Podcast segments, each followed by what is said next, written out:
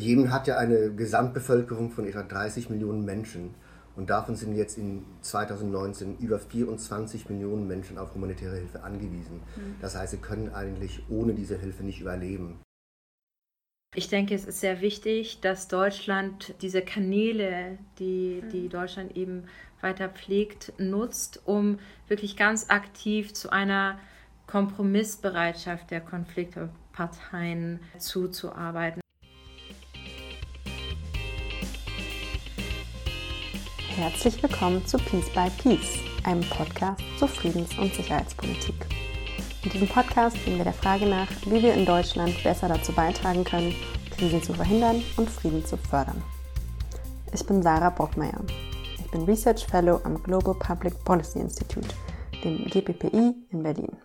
In dieser zweiten Staffel von Peace by Peace geht es um Länder, in denen sich die Bundesregierung in diesem Themenbereich engagiert. Heute geht es um ein Land, in dem die UN seit mehreren Jahren die schlimmste humanitäre Krise weltweit sehen, den Jemen. Ich spreche in dieser Folge mit Mareike Transfeld und Per Beimann.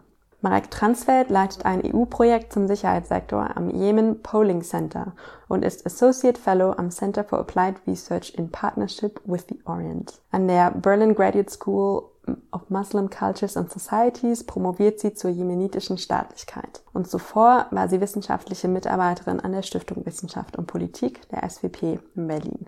Peer Beimann ist Managing Director des Norwegian Refugee Council, dem NRC, in Deutschland, einer humanitären Hilfsorganisation für Flüchtlinge, wo er seit 2013 in unterschiedlichen Rollen tätig ist.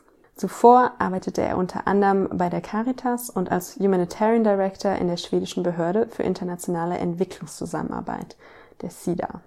Um alle Hörerinnen vor Beginn des Gesprächs auf den gleichen inhaltlichen Stand zu bringen, wollte ich euch in dieser Folge noch ein paar Punkte zum Hintergrund jetzt gleich mit auf den Weg geben. Jemen liegt ganz im Süden der arabischen Halbinsel, westlich vom Oman und südlich von Saudi-Arabien. Im Osten grenzt das Land an das Rote Meer und im Süden liegt der Golf von Aden. Damit ist der Jemen nicht weit entfernt vom Horn von Afrika, genauer gesagt Eritrea, Äthiopien, Djibouti und Somalia. Der Jemen wurde erst vor knapp 30 Jahren, nämlich 1990, gegründet.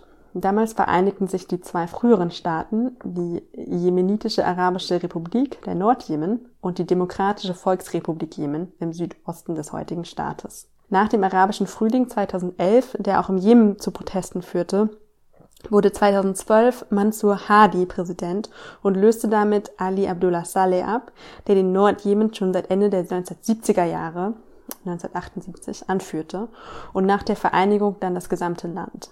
Die kurzzeitige Hoffnung, das Land könne nun nach 2012 zu einer Demokratie geführt werden, erlosch sehr schnell wieder. Seit mehreren Jahren gibt es im Jemen nun einen verworrenen Mehrfrontenkrieg, der Millionen von Jemeniten in eine humanitäre Krise stürzte. Die UN haben bereits 2015 den Notstand ausgerufen und sprechen seitdem immer wieder von der schlimmsten humanitären Katastrophe weltweit. Was das heißt, das erklärt Per in unserem Gespräch. Zusammen mit den beiden haben wir ausführlicher besprochen, was in den letzten Jahren im Jemen passiert ist und wer unterstützt, von wem und wo kämpft. Wir schauen auch, wie immer, auf Deutschlands aktuelles Engagement und auf die Frage, wie dieses ausgebaut werden könnte. Außerdem war das Gespräch eine Chance, mal ein Thema anzusprechen, welches in den vorherigen Folgen immer etwas kurz kam, nämlich die Frage der humanitären Hilfe und was eigentlich der Unterschied zwischen Entwicklungszusammenarbeit und humanitärer Hilfe ist. Aber damit, nach dieser etwas längeren Einleitung, kann es jetzt losgehen mit meinem Gespräch mit Mareike Transfeld und Per Beimann. Willkommen, Mareike Transfeld. Ja, hallo, danke schön. Und willkommen, Per Beimann. Danke. Beim Peace by Peace Podcast. Heute beide bei GPPI in Berlin. Herzlichen Dank, dass ihr beide hergekommen seid. Wir wollen heute über den Jemen sprechen. Ein Krieg, der immer wieder in den Nachrichten ist, insbesondere aber in Deutschland im Hinblick auf Waffenlieferungen nach Saudi-Arabien. Aber so genau verfolgen das, glaube ich, sehr wenige Menschen, was die aktuelle Situation in Jemen ist und warum eigentlich Krieg geführt wird in Jemen. Und so ein bisschen wollen wir das heute mit eurer Hilfe sortieren. Laut den Daten von ACLED, dem Armed Conflict Location and Event Data Project, sind seit dem 31. Oktober diesen Jahres in den letzten vier Jahren über 100.000 Menschen ums Leben gekommen in Jemen. Also wichtig, glaube ich, dass man nochmal versucht, den Krieg stärker zu verstehen. Ich selbst kann mich erinnern, 2011, da haben wir jetzt auch im Podcast öfter darüber gesprochen, über Tunesien zum Beispiel, gab es den arabischen Frühling, da gab es Proteste in verschiedenen Ländern, auch im Jemen. Und da kann ich mich dann aber noch erinnern, dass das ein bisschen als Erfolgsfall für eine verhandelte Übergangslösung gehandelt wurde im Jemen nach dem Abtritt von dem damaligen Präsident Saleh das auch als Gegenbeispiel zu dem Krieg in Libyen, der, also wo ja interveniert wurde von außen und wo die Situation immer schlimmer wurde. Damals war Jemen dann eher so der, der positive Fall, wenn man es da zu einer politischen Lösung gebracht hatte. Und trotzdem kam es dann 2015 zum Krieg. Mareike, kannst du uns nochmal erklären, warum? Was passierte zwischen 2011 mhm. und 2015 mhm. im Jemen? Also vielleicht ein paar Worte dazu, warum das als Erfolg gehandelt wurde. Es war ein Erfolg insofern, dass es der UN gelungen ist, die Vertreter der Konfliktparteien, also der Parteien, die auf, auf der gegenseitigen Protestseiten standen, zusammenzubringen, um eine Lösung zu verhandeln, die dann auch dazu geführt hat, dass Ali Abdallah Saleh zurückgetreten ist. Das war ein mhm. Erfolg. Aber viele Faktoren, die zu diesem Erfolg beigetragen haben, haben eben auch zum Scheitern dieses Abkommens beigetragen. Eben die sehr starke Involvierung der internationalen Gemeinschaft, die diese Lösung in einem sehr kurzen Zeitrahmen umsetzen wollte. Außerdem wurde Ali Abdallah Saleh Immunität zugesprochen und deswegen konnte er weiterhin in der Politik aktiv bleiben. Und das war auf jeden Fall ein wesentlicher Faktor, was zum Scheitern beigetragen hat, da er weiterhin seine Netzwerke in Militär, in den Stämmen, in den Parteien nutzen konnte, um die Politik irgendwo zu steuern. Und hat wirklich so aus dem Hintergrund versucht, ja, seinen Einfluss zu behalten, aber gleichzeitig sich auch an seinem Nach Nachfolger zu rächen. Mhm. Das sind ja alles persönliche Beziehungen und da spielt also persönliche Rache eine große Rolle. Also wurde dieses Abkommen umgesetzt. Es kam zum nationalen Dialog, in dem die unterschiedlichen Konflikte im Jemen diskutiert werden sollten. Es sollte auch eine äh, neue Staatsform diskutiert werden. Und dann äh, gab es auch noch äh, Sicherheitssektorreformen und das alles sollte eben zu einer transparenteren Regierungsführung beitragen. Letztendlich scheiterte es daran, dass dieser nationale Dialog eben keine Lösungen entwickeln konnte, die von der Mehrheit der Bevölkerung und sogar der ja, Konfliktparteien getragen wurden. Also mhm. letztendlich wurden sie von den Houthis abgelehnt, die im Norden des Landes mhm. sind, aber auch von der Südbewegung im Süden. Also konkret ging es um die Aufteilung des Landes in sechs föderale mhm. Regionen. Und da haben die, diese Gruppen sich dagegen ausgesprochen. Die Houthis sind dann gewaltsam vorgegangen, haben sich im Norden des Landes ausgebreitet und sind dann im September 2014 in die Hauptstadt einmarschiert und haben sehr langsam die Regierung so unter Druck gesetzt, dass sie dann im Februar 2015 geschlossen zurückgetreten ist nach Aden geflüchtet ist und die Houthis sich dann eben auch südlich der Hauptstadt weiter ausgebreitet haben, Richtung Aden.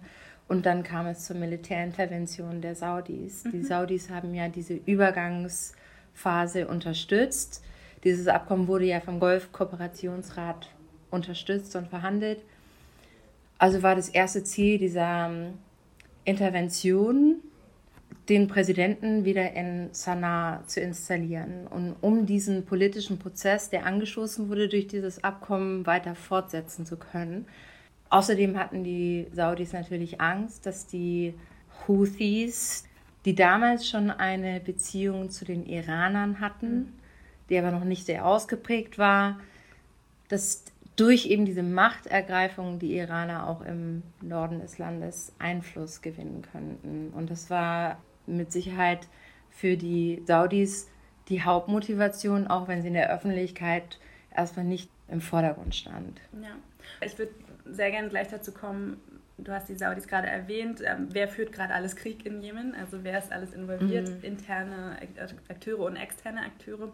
Aber um ein bisschen zu beschreiben, erstmal, wie es der Zivilbevölkerung geht oder wie es dem Jemen als Land generell geht, Per, könntest du einmal die humanitäre Lage heute beschreiben, nach diesen vier Jahren, die wir inzwischen schon mehr als vier Jahren Krieg? Sehr gerne. Äh, Jemen hat ja eine Gesamtbevölkerung von etwa 30 Millionen Menschen. Und davon sind jetzt in 2019 über 24 Millionen Menschen auf humanitäre Hilfe angewiesen. Mhm. Das heißt, sie können eigentlich ohne diese Hilfe nicht überleben. Und es, gibt um, es geht um Lebensmittelhilfe, also Ernährung, Schutzmaßnahmen natürlich für die Zivilbevölkerung, Wasser, Sanität, juristische Hilfe, also die, die ganze Palette von humanitären Maßnahmen. Mhm. Und also humanitäre Hilfe kann ja einen Konflikt nie lösen, das ist auch nicht die Aufgabe der humanitären Hilfe. Aber dass jetzt 80 Prozent von der Bevölkerung auf humanitäre Hilfe angewiesen ist, für das schlichte Überleben quasi, das ist schon per capita sozusagen der größte humanitäre. Desaster, den wir jetzt haben. Ja, deswegen wollte ich auch dich äh, mithaben in dieser Podcast-Folge, weil das mal ein Fall ist. Wir haben in den Podcast-Folgen bisher immer über eben auch Krisenpräventionsfälle geredet oder eben auch akute Konfliktlösung ähm, und notwendige Konfliktlösung, aber selten über humanitäre Hilfe und jedem ist jetzt ein Fall, wo das auch sehr akut ist, was das eigentlich heißt und wie viel man eine humanitäre Hilfe ja, geben müsste, ob es genug ist, äh, was der Unterschied ist zur Entwicklungshilfe. Dazu würde ich gerne gleich nochmal kommen, aber vielleicht dann erst nochmal, um zu sortieren, wer führt eigentlich Krieg. Ich nochmal zurück zu Mareike. Ihr habt auch selber einen Bericht veröffentlicht, den werde ich in den Shownotes von dem Podcast auch gerne verlinken. Jetzt gerade im Oktober, glaube ich, wo ihr versucht, also du und deine Co-Autorin Marie-Christine Heinze, mhm. nochmal, was sind eigentlich die Konfliktlinien in Jemen und was sind Ansatzpunkte, um einen Frieden zu finden mhm. letztendlich. Und da sagt ihr auch ganz konkret am Anfang, dass der Krieg immer dargestellt wird als ganz einfache Gegenüberstellung. Auf der einen Seite gibt es die schiitischen ähm, Houthi-Rebellen und die werden vom Iran unterstützt und auf der anderen Seite gibt es die sunnitische Koalition, die von Saudi-Arabien angeführt wird. Und dann Punkt. Aber ihr sagt, das ist einfach zu, mhm. zu einfach. Kannst du nochmal erklären, warum ist das zu einfach? Mhm. Ja, also der, der Krieg wird so gesehen auf der internationalen Ebene, weil er auch so von der UN behandelt wird. Das ist sicherlich mhm. ein Haupt Problem, was auch dazu führt, dass der Krieg nicht gelöst wird bisher. Aber es gibt natürlich viel mehr Konfliktlinien, die diesen Konflikt so kompliziert machen. Also natürlich ist da dieser Konflikt zwischen den Houthi-Rebellen und der äh, Hadi-Regierung. Aber was oft falsch verstanden wird, ist eben, dass diese, diese Seite des Konflikts unter der Hadi-Regierung kein geschlossener Block ist. Es ist mhm. keine geschlossene Allianz. Das sind sehr lose Zusammenschlüsse von ganz unterschiedlichen Akteuren, ganz unterschiedliche Hintergründe und ganz unterschiedliche Interessensetzungen, die äh, sich aber alle gegen die Houthis gestellt haben. Mhm. Aber innerhalb dieser, ich nenne es jetzt mal Allianz, ähm, gibt es eben auch Konfliktlinien, die immer mal wieder aufbrechen. Und zuletzt hat der Südübergangsrat für Aufmerksamkeit gesorgt, als er eben tatsächlich im August 2019 die Hadi-Regierung aus der Übergangshauptstadt Aden gedrängt hat.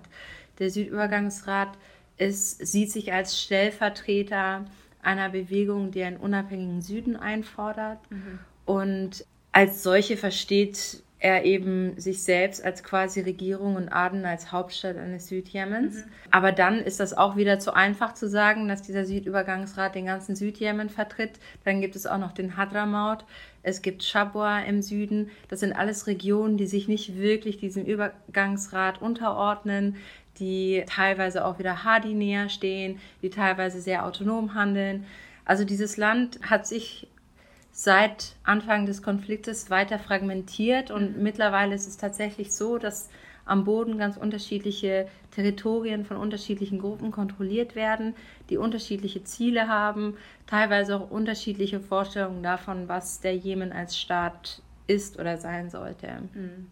Also ihr schreibt auch von, also es gibt Konfliktlinien, die regional bedingt sind, die hast du gerade schon angesprochen äh, religiös, äh, also die sich dann auch jeweils immer überschneiden. Das ist jetzt nicht so parallel, sondern jeder Konflikt hat mehrere von diesen Ebenen.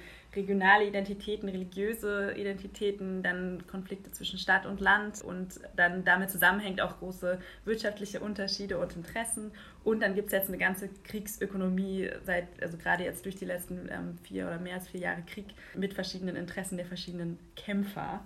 Vielleicht noch mal kurz wer sind die wichtigsten externen Parteien im Krieg? Weil du hast Saudi-Arabien erwähnt, aber die Vereinigten Arabischen mhm. Emirate mhm. sind auch involviert und waren ursprünglich auf der gleichen Seite zusammen, haben sich jetzt aber wieder getrennt, also sind eher jetzt auseinandergegangen wieder. Also. Ja, beziehungsweise das ist die große Frage, was genau da passiert ist. Ja. Also die VAE sind zusammen mit den Saudis in der arabischen Koalition im Jemen interveniert. Also die Saudis und die VAE sind diejenigen Staaten innerhalb dieser Koalition, die am intensivsten an diesem Krieg teilnehmen und mhm. die VAE tatsächlich auch am noch intensiver als die Saudis am Boden aktiv sind mit eigenen Truppen.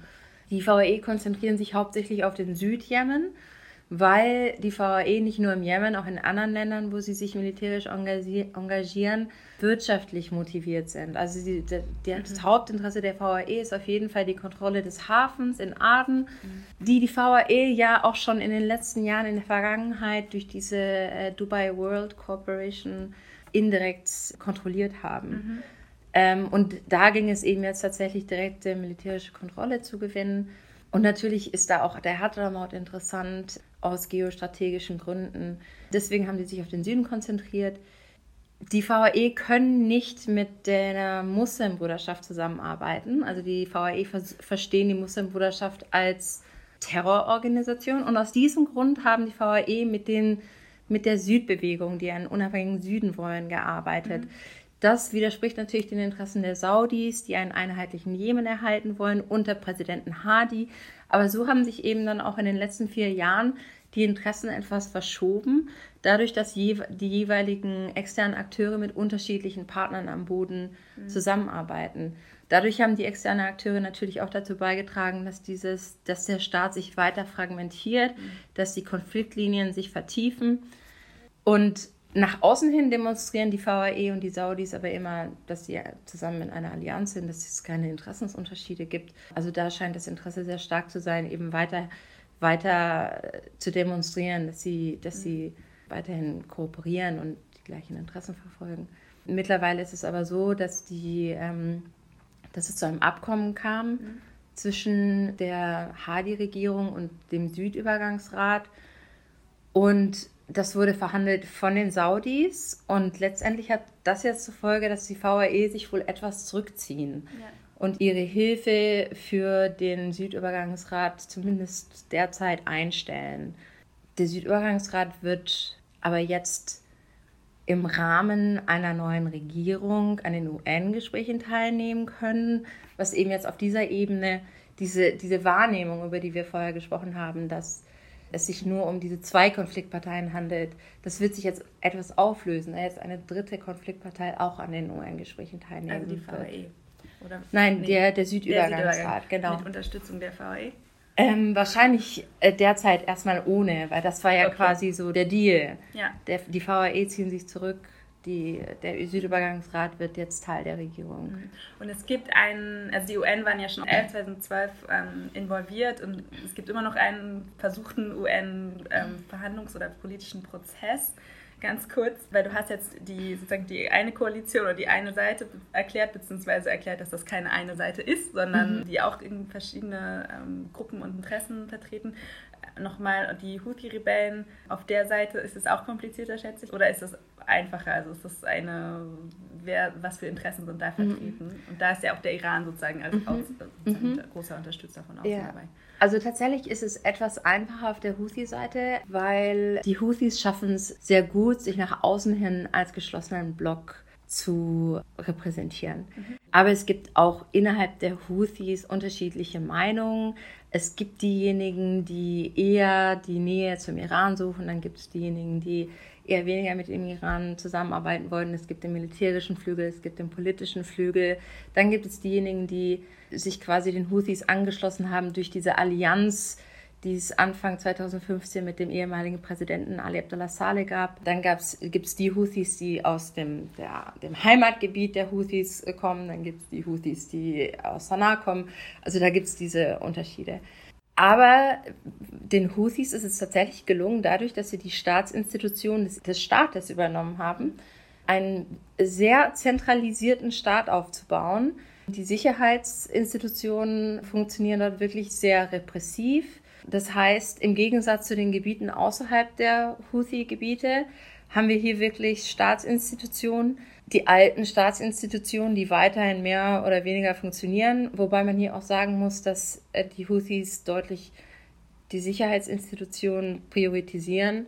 Dazu kommen wir bestimmt, bestimmt später noch das Gesundheitswesen wird natürlich absolut vernachlässigt, auch das Bildungssystem wird vernachlässigt. Das Geld fließt hauptsächlich in Militär und die Sicherheitsinstitutionen. Aber sie funktionieren weiter. Außerhalb dieses Gebietes mussten die tatsächlich zum Teil neu aufgebaut werden oder sind absolut eben zusammengebrochen und äh, existieren nicht mehr. Okay, jetzt haben wir so ein bisschen noch sortiert die verschiedenen Konfliktlinien und Parteien nochmal kurz zum Westen, wenn man es überhaupt so bezeichnen kann, oder zu westlichen Akteuren, weil da, also es wird in Deutschland immer oft so diskutiert, so, ja, der Westen ignoriert in jedem Krieg, aber so einfach ist ja nicht, dass keine westlichen Akteure beteiligt werden.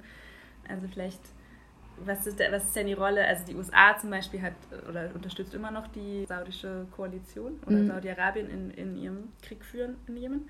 Was ist denn die Rolle von Deutschland und anderen EU-Staaten? Mhm. Also Peer sagt gerne, wenn du einspringen möchtest. Also äh, die großen EU-Staaten haben da auch relativ unterschiedliche Positionen. Mhm. Also Frankreich und, und Großbritannien sind da eher so, dass sie auch die saudische Koalition relativ direkt militärisch unterstützt mhm. haben. Die Deutschen waren da eher zurückhaltend, wobei man da natürlich die Waffenlieferungen an die Mitglieder der Koalition auf jeden Fall erwähnen muss. Mhm. Der Unterschied ist aber, dass es, dass das quasi, ja, das waren Handelsbeziehungen, die fortgesetzt wurden, während zum Beispiel die Franzosen sich ganz klar, ganz klar Stellung bezogen haben zum, zum Krieg und, mhm. und die Briten auch. Die Deutschen haben sich eigentlich kaum geäußert politisch. Also mhm. es gibt kaum, ich, ich glaube, es gab eine Äußerung von, von der Kanzlerin Merkel, es gab eine Äußerung in der Bild am Sonntag damals von, von Steinmeier aber sonst hat Deutschland eigentlich keine Position bezogen. Was äh, vielleicht auch besser ist, als eben eine Position mit der einen oder anderen Seite zu beziehen mhm. im Konflikt, der, der irgendwie so kom komplex und kompliziert ist und auch, auch völkerrechtlich sehr schwierig ist. Mhm. Der Vorteil ist auf jeden Fall, dass Deutschland dadurch durch unterschiedliche Projekte tatsächlich zu allen Konfliktparteien Beziehungen pflegt. Mhm.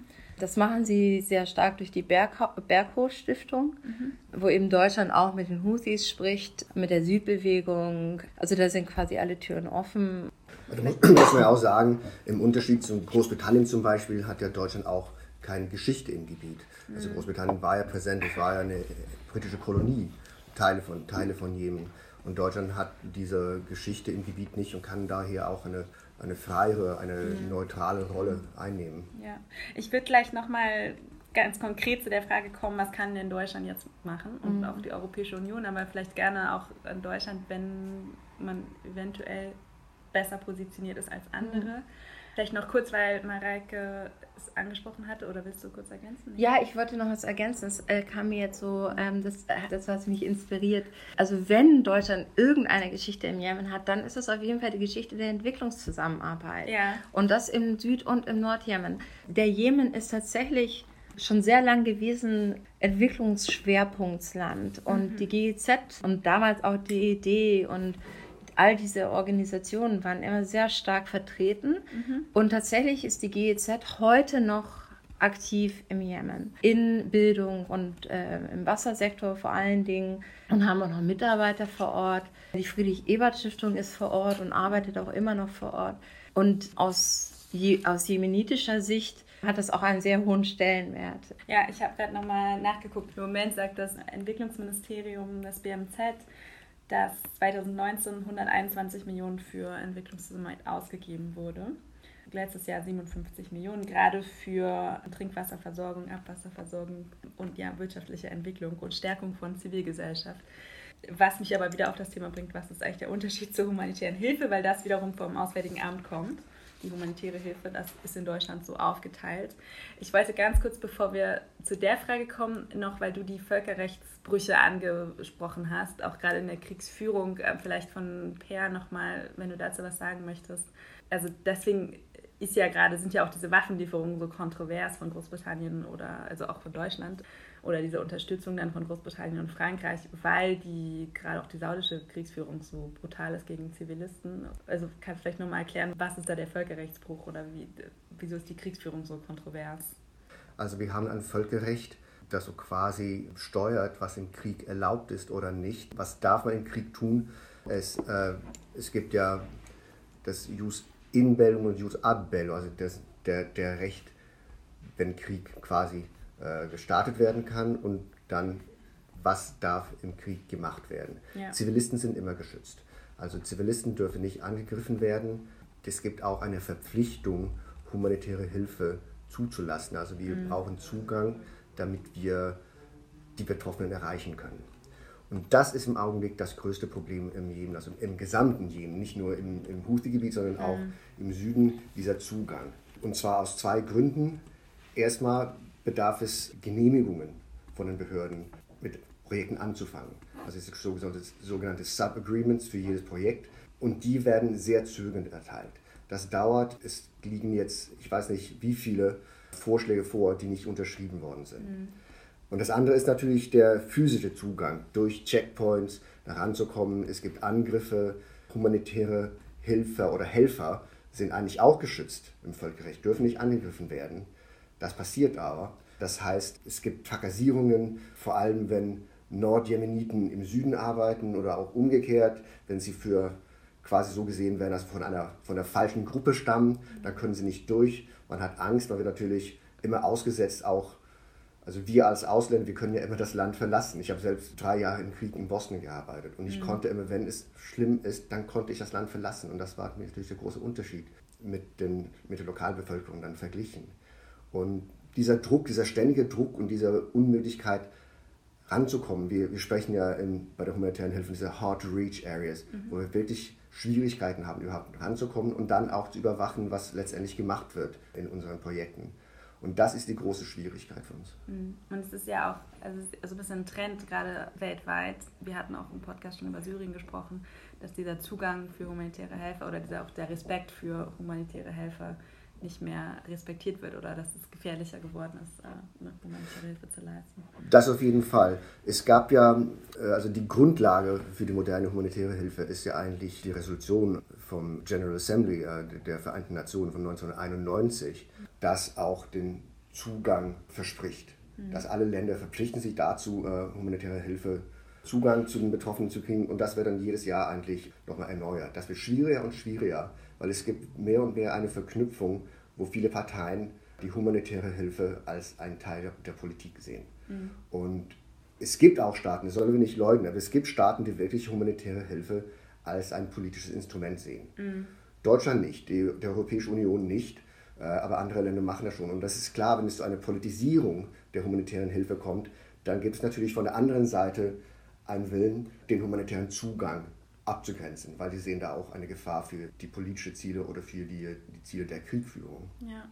Dann vielleicht, weil es jetzt ganz gut passt, bevor wir dann nochmal dazu kommen, was kann Deutschland politisch machen und was an Projekten, was ist denn der Unterschied? Weil wir haben jetzt zweimal eigentlich gesagt, Deutschland macht, äh, also du hattest erzählt, ihr macht auch ähm, Gesundheitsversorgung sozusagen unter anderem. Ähm, Projekte darin und in der Entwicklungszusammenarbeit machen Sie das auch. Was ist denn der Unterschied nochmal zwischen humanitärer Hilfe und Entwicklungszusammenarbeit? Also der Unterschied besteht darin, dass die Entwicklungszusammenarbeit äh, hat als Ziel, einem Land zu helfen. Es gibt einen, einen politischen Beschluss. Wir sagen, mhm. wir wollen diese und diese Länder als äh, Schwerpunkte nehmen. Und Mareike, du hast es ja schon erwähnt, dass Jemen für, für Deutschland schon immer ein Schwerpunktland für die Entwicklungshilfe war, schon seit den 60er Jahren. Mhm. Da gibt es einen politischen Beschluss und dann werden Projekte durchgeführt, die dazu dienen, den Staat zu stärken, die Armut zu vermindern, Strukturen aufzubauen, damit das Land so quasi auf eigenen Beinen stehen kann. Die humanitäre Hilfe hat eigentlich nur ein Ziel, und das sind Leben zu retten und menschliches Leiden zu vermindern. Mhm. Es gibt keinen politischen Beschluss, es gibt keinen sagen, wir, wir helfen nur dieser Seite, sondern die humanitäre Hilfe wird immer von Neutralität geprägt. Also allen Seiten werden geholfen. Diejenigen, die Hilfe bekommen, sind wirklich die, die es am meisten benötigen. Und egal, von Religion, Staatsangehörigkeit, Geschlecht. Es gibt eine Unabhängigkeit der humanitären Hilfe. Sie darf nicht von politischen Beschlüssen, Beschlüssen gesteuert werden, mhm. sondern geht es, das geht wirklich nur auf Bedürfnisse. Also der Unterschied ist nicht unbedingt in dem, was genau man macht, also was genau man zur Verfügung stellt, zum Beispiel an Gesundheitsversorgung, sondern das Ziel, die Zielsetzung und der politische Hintergrund. Es gibt natürlich auch Gebiete, die sich überschneiden. Ja. Äh, ich kann zum Beispiel Bildung nehmen. Mhm. Also wir machen ja auch, oder mal Heike hat ja, was er erwähnt, also Bildung ist eine Sache, da arbeiten viele Entwicklungsorganisationen damit und es geht darum, äh, also jedes Kind hat ein Recht auf Bildung. Mhm. Das haben wir beschlossen, steht in der Kinderkonvention. Und um diese Menschenrechte, um diese, diese individuellen Rechte wahrzunehmen, machen wir als Entwicklungszusammenarbeit schon Bildungsprojekte. Wir bauen Schulen, wir bilden Lehrer aus und so weiter. Wir machen auch Bildungsprojekte von der humanitären Seite, aber dann geht es eher um den Schutz der Kinder. Dass Kinder, die in die Schule gehen können, die haben einen gewissen Schutz. Schule sollen auch von Angriffen, von Kriegsangriffen äh, verschont werden. Ist nicht der Fall, aber soll so sein. Aber wenn Kinder nicht auf die Straße müssen, wenn sie in die Schule gehen können, dann sind sie geschützt. Also was wir Protection nennen. Und das ist auch ein, ein Grundteil der, der humanitären Hilfe. Im besten Fall, nach dem Krieg, da haben wir so quasi Bildungsprojekte, die gelaufen sind. Und dann sollen sie natürlich so quasi in die Strukturen des Staates integriert werden. Mhm. Aber die humanitäre Hilfe kommt ja eigentlich erst dann, wann der Staat nicht mehr ihren Verpflichtungen folgen kann mhm. oder will. Oder im Fall einer Okkupation, dann ist es die Okkupationsmacht, die, die diese Verpflichtungen eingehen muss. Ja. Und wenn der Staat es nicht kann oder will, na, dann gibt es dieser humanitäre Imperativ, dass wir als humanitäre Organisation, als äh, Weltgemeinschaft eine Verpflichtung haben, zu helfen. Mhm. Also wir kommen dann gleich nochmal vielleicht darauf zurück, ob du denkst, dass Deutschland genügend macht in der humanitären Hilfe oder was genau ähm, ihr zum Beispiel macht. Laut dem Auswärtigen Amt gibt Deutschland 2019 130 Millionen Euro in humanitäre Hilfe aus. Vorher vielleicht nochmal zurück zur Politik und den, den Ansätzen jetzt. Also Mareike, du hast sehr gut erklärt, wie komplex die Lage ist, auch schon jetzt seit Jahren ist und dass sie eigentlich immer schwieriger wird, ja, auch so umso länger der Krieg andauert. Bevor ich frage, was Deutschland jetzt konkret tun kann, ist vielleicht nochmal wichtiger die Frage, hat Deutschland überhaupt irgendeinen Einfluss? Also gibt es was, das hängt ja damit zusammen, was Deutschland oder eben auch die Europäische Union mit Deutschland als wichtigen Mitgliedstaat überhaupt machen kann mhm. im Krieg? Also ich denke, es kommt darauf an, auf welche, über welche Ebene wir sprechen. Mhm. Ich denke, es ist sehr schwer, auf dieser internationalen Ebene direkt als Deutschland oder selbst als EU Einfluss zu nehmen. Also da steht Saudi-Arabien als doch sehr starker Staat und die mhm. USA sehr, ich sag mal, stur. Und das ist dann schon schwer als EU oder als Deutschland da Einfluss zu nehmen, der dann auch wirklich wirkt. Aber auf anderen Ebenen ist es sehr wohl möglich. Ich denke, es ist sehr wichtig, dass Deutschland diese Kanäle, die, die mhm. Deutschland eben weiter pflegt, nutzt, um wirklich ganz aktiv zu einer Kompromissbereitschaft der Konfliktparteien zuzuarbeiten. Also ein sehr großes Problem ist wirklich, dass äh, ich sehe es sehr stark bei ähm, der Hadi-Regierung, ähm, aber auch bei den Houthis zum Teil, dass einfach die Kompromissbereitschaft fehlt. Und jetzt gerade sind wir in so einem Moment, wo sich eben dieser sehr starre Rahmen der UN für diese Gespräche, also dass es eben wirklich nur Verhandlungen zwischen Hadi und den Houthis gibt, dass mhm. das sich etwas bewegt und auflöst und das ist dann ein Moment, in dem man diese Kompromissbereitschaft braucht, damit sich die unterschiedlichen Konfliktparteien anerkennen können, ihre Position und ähm, auch eben die Macht, die mit der Position einhergeht.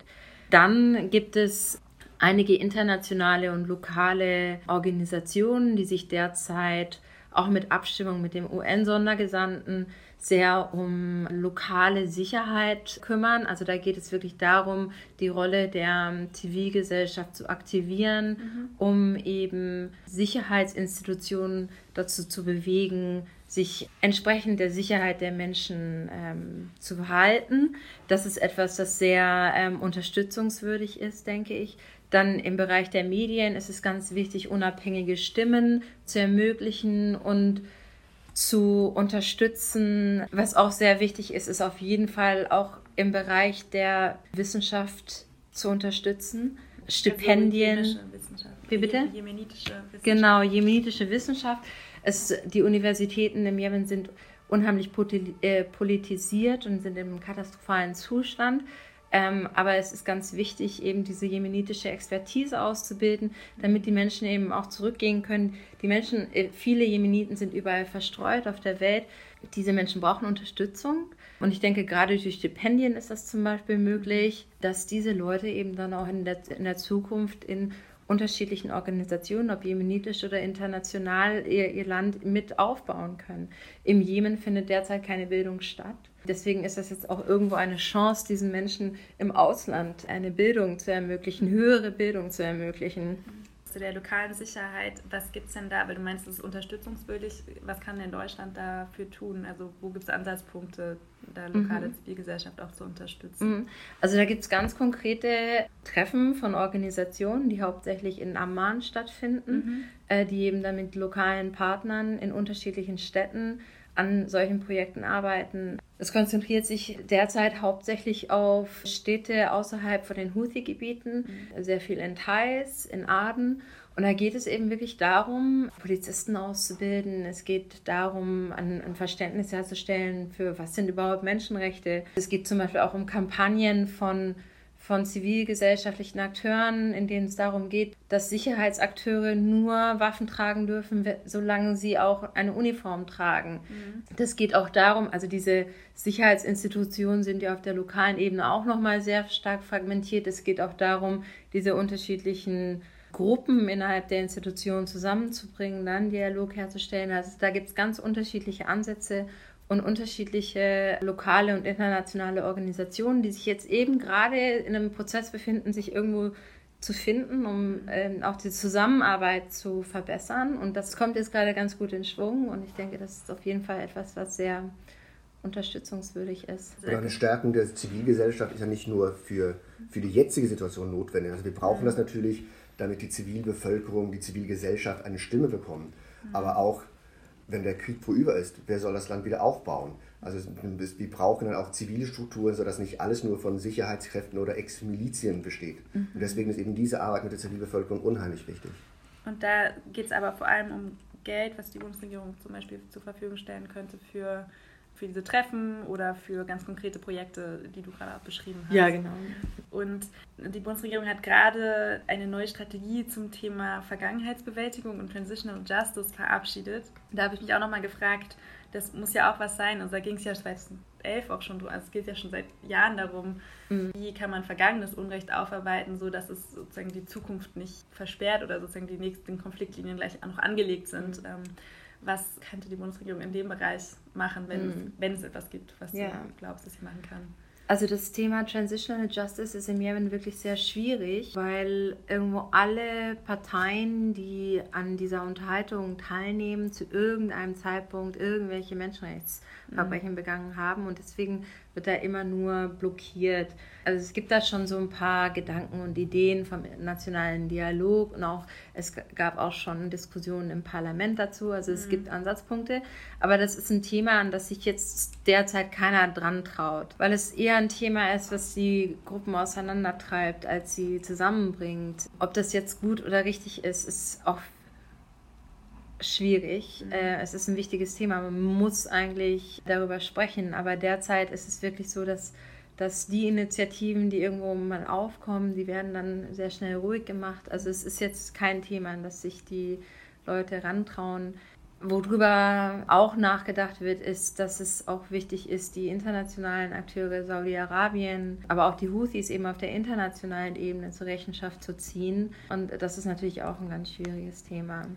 Vergangenheitsbewältigung von außen ist also sehr schwierig. Mhm. Also wenn die als Außensteher oder als internationale Gemeinschaft kommen und sagen, okay, Leute, jetzt müsst ihr das und das und das machen, ihr habt das und das und das gemacht, das funktioniert nie, sondern es muss wirklich in der, in der eigenen Gesellschaft verwurzelt sein. Mhm. Und da komme ich wieder auf diese Arbeit mit der Zivilgesellschaft zurück, dass wenn, wenn es zivile Strukturen gibt, die auch von innen und mit eigenen Initiativen damit arbeiten können in der Zukunft, dann gibt es vielleicht eine Chance, dass es gelingen kann aber von außen, und ich gehe immer wieder auf Bosnien zurück, da wo die internationale Gemeinschaft wirklich viel von außen gemacht hat, verschiedene Initiativen aufgestellt und Gerichte und so.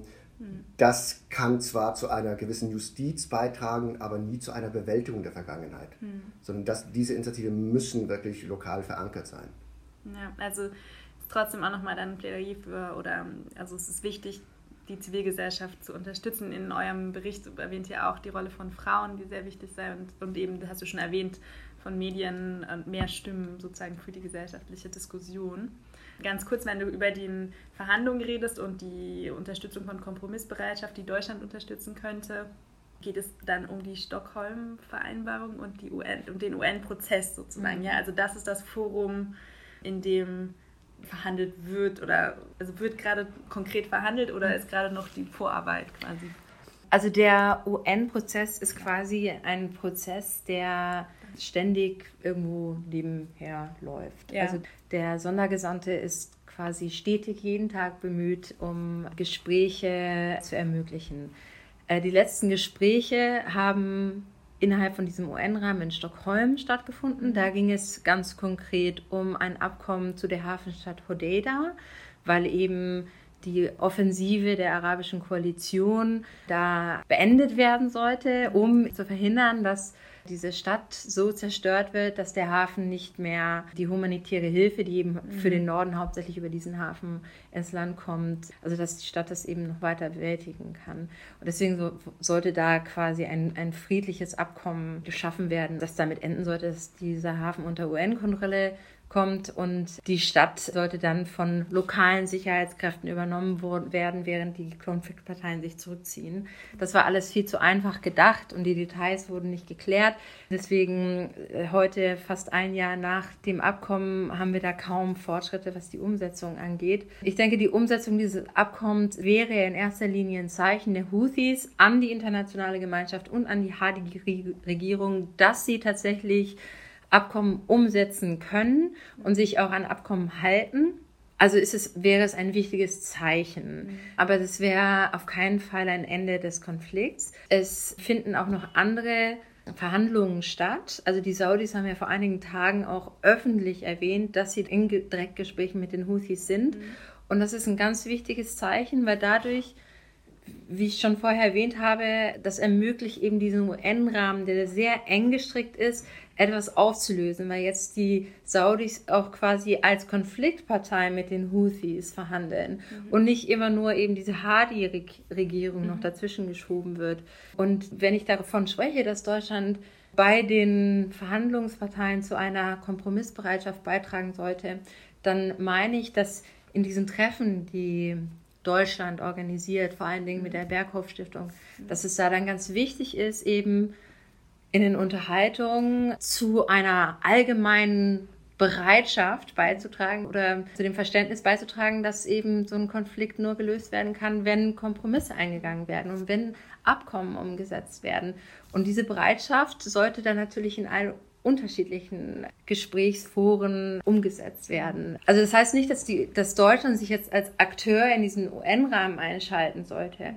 Ich denke tatsächlich, dass Deutschland in diesen kleinen Runden, die, äh, die eben die unterschiedlichen Konfliktparteien zusammenbringen, sehr viel einflussreicher sein kann, als wenn da jetzt noch ein weiterer Akteur in die Verhandlungen mit eintritt. Wobei man muss auch sagen, dass Deutschland schon ein Akteur im UN-Rahmen ist, durch den Sitz im Sicherheitsrat. Im Moment. Und da hat und im Moment äh, und da hat ja auch Deutschland eine Möglichkeit, etwas zu bewirken. Du hast ja früher gefragt, was kann Deutschland mehr machen und mhm ich finde auf humanitärer Ebene, und du Mareike hast ja auch den Hafen von Hodeida erwähnt, also dass die Häfen offen sind, mhm. dass wir wirklich humanitäre Hilfsgüter durch Hodeida, durch Aden der, und auch die Flughäfen, der Flughafen von Sana ist auch geschlossen, aber da, die müssen aufgemacht werden, da müssen wir dann Zugang für die humanitäre Hilfe haben. Das finde ich, da könnte Deutschland eine wichtige Rolle haben und hat es schon. Deutschland macht schon sehr viel da. Also du meinst auch, Deutschland hat gerade seit diesem Jahr und noch nächstes Jahr die Mitgliedschaft im UN-Sicherheitsrat ist eben innerhalb vom Rat sich Deutschland auch stärker dafür ein. Das ist ein, das ist ein Forum, wo Deutschland äh, ja. ganz sicher was bewirken kann oder könnte. Ich meine, der Sicherheitsrat ist ja auch ein bisschen kompliziert ja. und problematisch, das wissen ja. wir alle, aber das ist immerhin, es ist schon äh, im UN-Rahmen ein Forum, wo Deutschland mitwirken kann mhm. und wo wir bessere Möglichkeiten haben, als wenn wir nicht drin wären.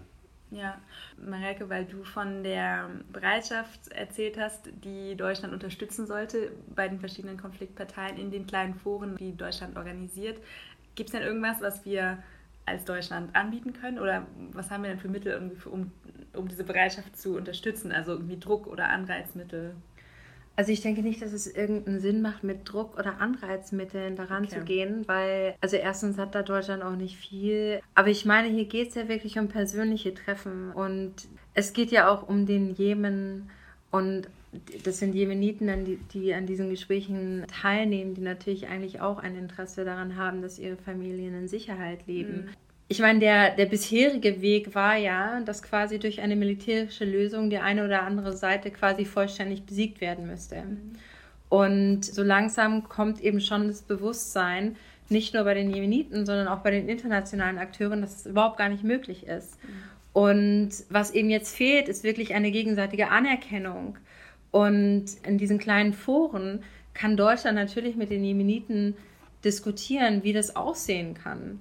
Und da geht es auch nicht darum, dass Deutschland jetzt unbedingt irgendwelche Vorschläge macht, sondern es geht einfach nur darum, diese Foren zu ermöglichen, die Diskussion zu ermöglichen mhm. und als kleiner Vermittler eben zu dieser Kompromissbereitschaft beiträgt. Mhm. Okay, aber das sind ja schon ziemlich konkrete Punkte, die ihr gesagt habt. Also was Kanäle nutzen, die, die, die, schon bestehen, auch die dadurch bestehen, dass schon sehr lange auch die Entwicklungszusammenarbeit äh, bestand mit dem Jemen und irgendwie auch Deutschland da eine gute Rolle spielen kann und anerkannt ist. Dann hast du auch gesagt, lokale Sicherheit unterstützen. Auch wiederum sehr viel, habt ihr beide gesagt, mit der Unterstützung für die Zivilgesellschaft vor Ort, um irgendwie eine zukünftige Gesellschaft zu stärken. Medien unterstützen, unabhängige Stimmen, Wissenschaft und äh, ganz konkret Zugang für humanitäre Hilfe vielleicht noch mal kurz zur humanitären Hilfe ist das, also könnt ihr natürlich auch gerne beide zu was sagen, kann ich nur Per was zu sagen. Ähm, Deutschland ist ja schon ein sehr großer humanitärer Akteur weltweit und jetzt im Jemen sind es 130 Millionen in 2019. Trotzdem fehlen ja auch international, aber auch im Jemen humanitäre Gelder. Braucht es da noch mehr? Ist das genug oder braucht es eher mehr von anderen Akteuren?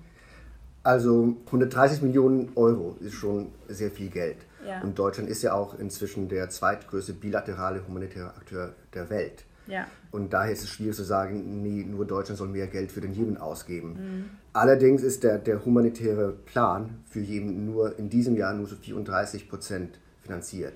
Ja. Also es gibt sehr große Lücken. Ganz kurz, ähm, der humanitäre Plan ist erstellt von UN-Organisationen, oder? Entschuldigung, also, der humanitäre Plan wird dann von den, von den UN-Organisationen und den Nichtregierungsorganisationen, die vor Ort sind, erstellt zusammen. Es gibt natürlich immer eine Zusammenarbeit. Wir als NRC, wir bekommen Geld direkt von Deutschland, aber wir bekommen auch Geld von den verschiedenen Organisationen der Vereinten Nationen vor Ort. Und es gibt daher einen gemeinsamen Plan quasi für alle größeren Akteure im Jemen. Und dieser Plan, die werden, diese Pläne für humanitäre Krisenländer werden da jährlich veröffentlicht. Und für den Jemen ist der bisher 2019 zu 34 Prozent finanziert. Mhm. Und natürlich brauchen wir mehr Geld, wir brauchen mehr Unterstützung. Es muss nicht immer nur Deutschland dafür aufkommen. Es gibt ja einige Länder, USA immer noch, Großbritannien, Deutschland, die nordischen Länder, die sehr stark einsteigen und die wirklich den größten Teil dafür finanzieren. Da muss man auch sehen, jetzt zu den Jemen kommen auch viele Gelder aus Saudi-Arabien und aus mhm. den Emiraten, die so quasi die Auswirkungen des eigenen Krieges auch irgendwie beseitigen wollen. Mhm. Und das ist problematisch, kann man so sagen. Mhm. Wir zum Beispiel als NRC nehmen keine saudischen Gelder für den Jemen. Mhm. Das würde dann quasi unsere Neutralität oder die Perzeption unserer Neutralität beeinflussen. Ja. Aber global ja. Wir müssen viel mehr Geld für den Jemen haben, für humanitäre Hilfe. Wie gesagt, 80 Prozent der Bevölkerung ist an, an humanitäre Hilfe angewiesen. Einfach zum Überleben. Ne? Einfach zum Überleben. Mhm. Vielleicht füge ich noch was hinzu. Aus jemenitischer Perspektive. Also es gibt einerseits diese dramatischen Finanzierungslücken, die auch wirklich ein Problem sind. Auf der anderen Seite gibt es auch Gelder, die einfach verschwinden. Mhm. Also es gibt sehr viel Korruption im Jemen in mhm. Verbindung mit internationalen Organisationen und mhm. humanitärer Hilfe. Und es gab vor kurzem eine sehr große Kampagne von jemenitischen zivilgesellschaftlichen Akteuren, die wirklich eingefordert haben, dass es mehr Transparenz gibt dass Finanzberichte dieser Organisationen veröffentlicht werden, was ja eigentlich auch im Sinne der Geber ist, weil die wollen ja auch nicht, dass das Geld irgendwo versickert in den Taschen. Mhm. Und ich spreche hier nicht nur von jemenitischen Taschen, sondern auch von internationalen Taschen. Mhm. Und da wäre es vielleicht auch mal gut, darüber nachzudenken, welche Mechanismen man einführen kann, um dort für mehr Transparenz zu sorgen. Mhm finde ich sehr wichtig und das liegt auch in unserem Interesse als Organisation. Mhm. Allerdings muss man auch sagen, es gibt einige Sachen, da können wir nicht völlig transparent sein. Mhm. Wir können nicht zum Beispiel Listen von unseren Begünstigten abgeben, was die jemenitischen Behörden sehr oft fordern. Mhm. Und die wollen auch diese Listen nicht nur überprüfen, sondern auch selbst ihren Namen hinzufügen. Mhm. Diese und diese und diese Personen sollen Hilfe bekommen. Ja. Das können wir nicht machen. Das ist eine rote Linie. Das können wir nie überschreiten. Also ich bin auf jeden Fall für diese Transparenz und ich veröffentliche auch unsere Berichte für NRC äh, global, aber auch viele, viele Länder. Aber so, wenn es wirklich zu diesen Details kommt, das können wir leider nicht machen. Ja, das ist eine spannende Diskussion auch nochmal, weil das nochmal zeigt, wie komplex und welche Dilemma man dann dabei hat. Aber trotzdem nochmal super wichtiger Punkt. Dann haben wir eigentlich schon, also wenn ich es richtig verstanden habe, sind wir gerade auch in einer Situation, wo es vielleicht wirklich so ein Fenster geben könnte, dass sich die Situation in Jemen verbessert, beziehungsweise dass man eine etwas höhere Chance hat auf eine Verhandlungslösung als jetzt vor einem Jahr zum Beispiel, oder? Also wenn, oder vor zwei, drei Jahren. Ja, ja. Aber wenn ich Mareike dich richtig verstanden habe, dann ist jetzt auch wichtig, eben dieses Fenster zu nutzen und die Akteure zu unterstützen, Kompromisse einzugehen und mhm. diese Verhandlungslösung zu finden. Mhm. Ist noch was, was ihr unbedingt loswerden wollt oder was euch wichtig ist, was die Bundesregierung machen sollte in den nächsten Monaten und Jahren in, in Jemen? Ich komme gleich darauf zurück. Es okay. gibt noch eine Sache, die ich eigentlich wichtig finde. Es gibt den jemenitischen Staat nur 29 Jahre, wo die mhm. Nord- und Südjemen vereint wurden. Mhm. Es gab in Deutschland eine Wiedervereinigung 1990. Aber im Jemen war es keine Wiedervereinigung. Die beiden Staaten waren nie ein gemeinsames Land früher. Mhm. Und dann, wenn wir jetzt über künftige Lösungen reden und über Jemen als Staat und äh, Mareike, du hast ja auch diese Föderalisierung erwähnt, diese sechs Regionen, das sind sehr viele Sachen, die wirklich gelöst werden müssen und die im Augenblick fast nicht besprochen werden können. Mhm. Und das ist eine Sache, die man irgendwie im Hinterkopf behalten soll, ist, dass es ging 1990 nicht mal eine Wiedervereinigung, sondern die Voraussetzungen sind ganz anders als mhm. zum Beispiel bei der deutschen Wiedervereinigung. Mhm. Aber um darauf zurückzukommen, was kann Deutschland machen? Also für mich, was sehr wichtig ist, dass es dazu beitragen, dass es einen Respekt des Völkerrechts gibt. Mhm. Dass wirklich die Konvention, das internationale humanitäre Recht auch respektiert wird. Und wie?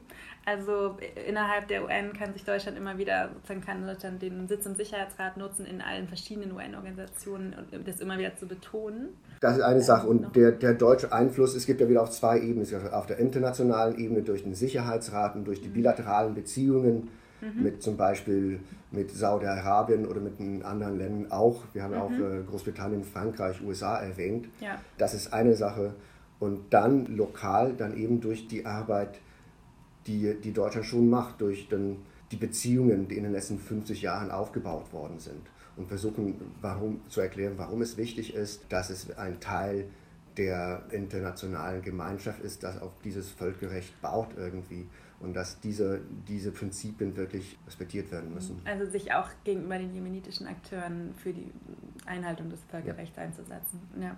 Mareike, gibt es noch, was du loswerden möchtest, was du noch nicht mhm. gesagt hast? Also ich denke, ein Punkt ist auch noch wichtig, ist ähm, langfristiger zu denken im Jemen. Mhm. Es, es, gibt jetzt so diese Verschiebung hin zur humanitären Hilfe, die sehr wichtig ist. Und Entwicklungshilfe wurde dann teilweise eingestellt mhm. oder vernachlässigt. Das heißt zum Beispiel, dass, also ein konkretes Beispiel, dass eben in Regionen, wo es kein Wasser gibt, zahlt die UN äh, Wassertanks, die dorthin fahren, ähm, anstatt zum Beispiel die Wasserinfrastruktur zu reparieren, was langfristig günstiger wäre mhm. und was auch die Jemeniten eben in eine Position versetzen würde, von dieser Abhängigkeit loszukommen. Und das ist jetzt nur ein Beispiel, was sich aber übertragen lässt. Dann ist das zum Beispiel auch sehr wichtig, da sich die Klimabedingungen auch im Jemen verändern. Und es mhm. kommt zu immer mehr Umweltkatastrophen. Also jetzt gab es wieder einen Sturm im Südjemen. Und das, das wirkt sich natürlich auf die Lebensbedingungen dieser Küstengebiete aus. Aber auch die Landwirtschaft verändert sich, weil sich die Regenzeiten verändern. Das heißt, die Ernteperioden verändern sich. Das heißt, die Landwirtschaft muss sich irgendwo diesen neuen Bedingungen anpassen. Und es sind alles Dinge, über die man langfristig nachdenken muss. Natürlich ist Wasser, also wenn nicht, mhm. wenn die Jemeniten nicht an diesem Krieg umkommen, dann kommen sie eben an dem, an dem Wasserproblem im Jemen um, weil das, äh, weil bald wird es im Jemen kein Wasser mehr geben und derzeit wegen dem Krieg denkt da keiner mehr drüber nach. Mhm. Vor dem Krieg war das das größte Problem, was ja. der Jemen hatte. Und das ist immer noch ein Problem, wofür man eine Lösung finden muss. Da muss man dann eben wieder äh, lang, langfristig denken, was mhm. auch sicherlich dann möglich wird, sobald irgendeine Form von größerer politischen Abmachung oder Abkommen gefunden wurde, dann wird die Gewalt nicht unbedingt sehr schnell weniger, aber dann kann man sich auf andere Themen konzentrieren.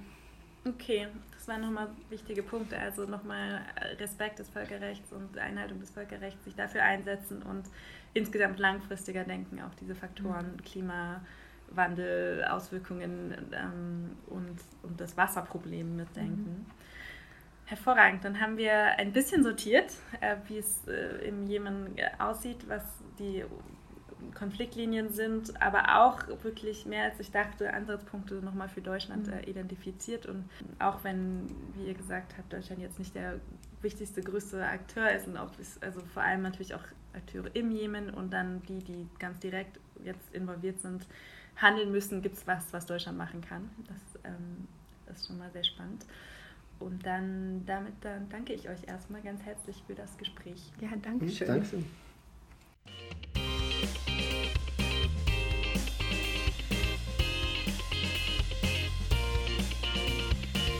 Das war die fünfte Folge der zweiten Staffel des Peace by Peace Podcasts. Ich hoffe, die Fronten und aktuellen Umstände in Jemen sind etwas klarer geworden und ihr habt auch mehr Wissen jetzt dazu, wie sich die Bundesregierung und internationale Akteure engagieren können, um den Friedensprozess in Jemen möglich zu machen.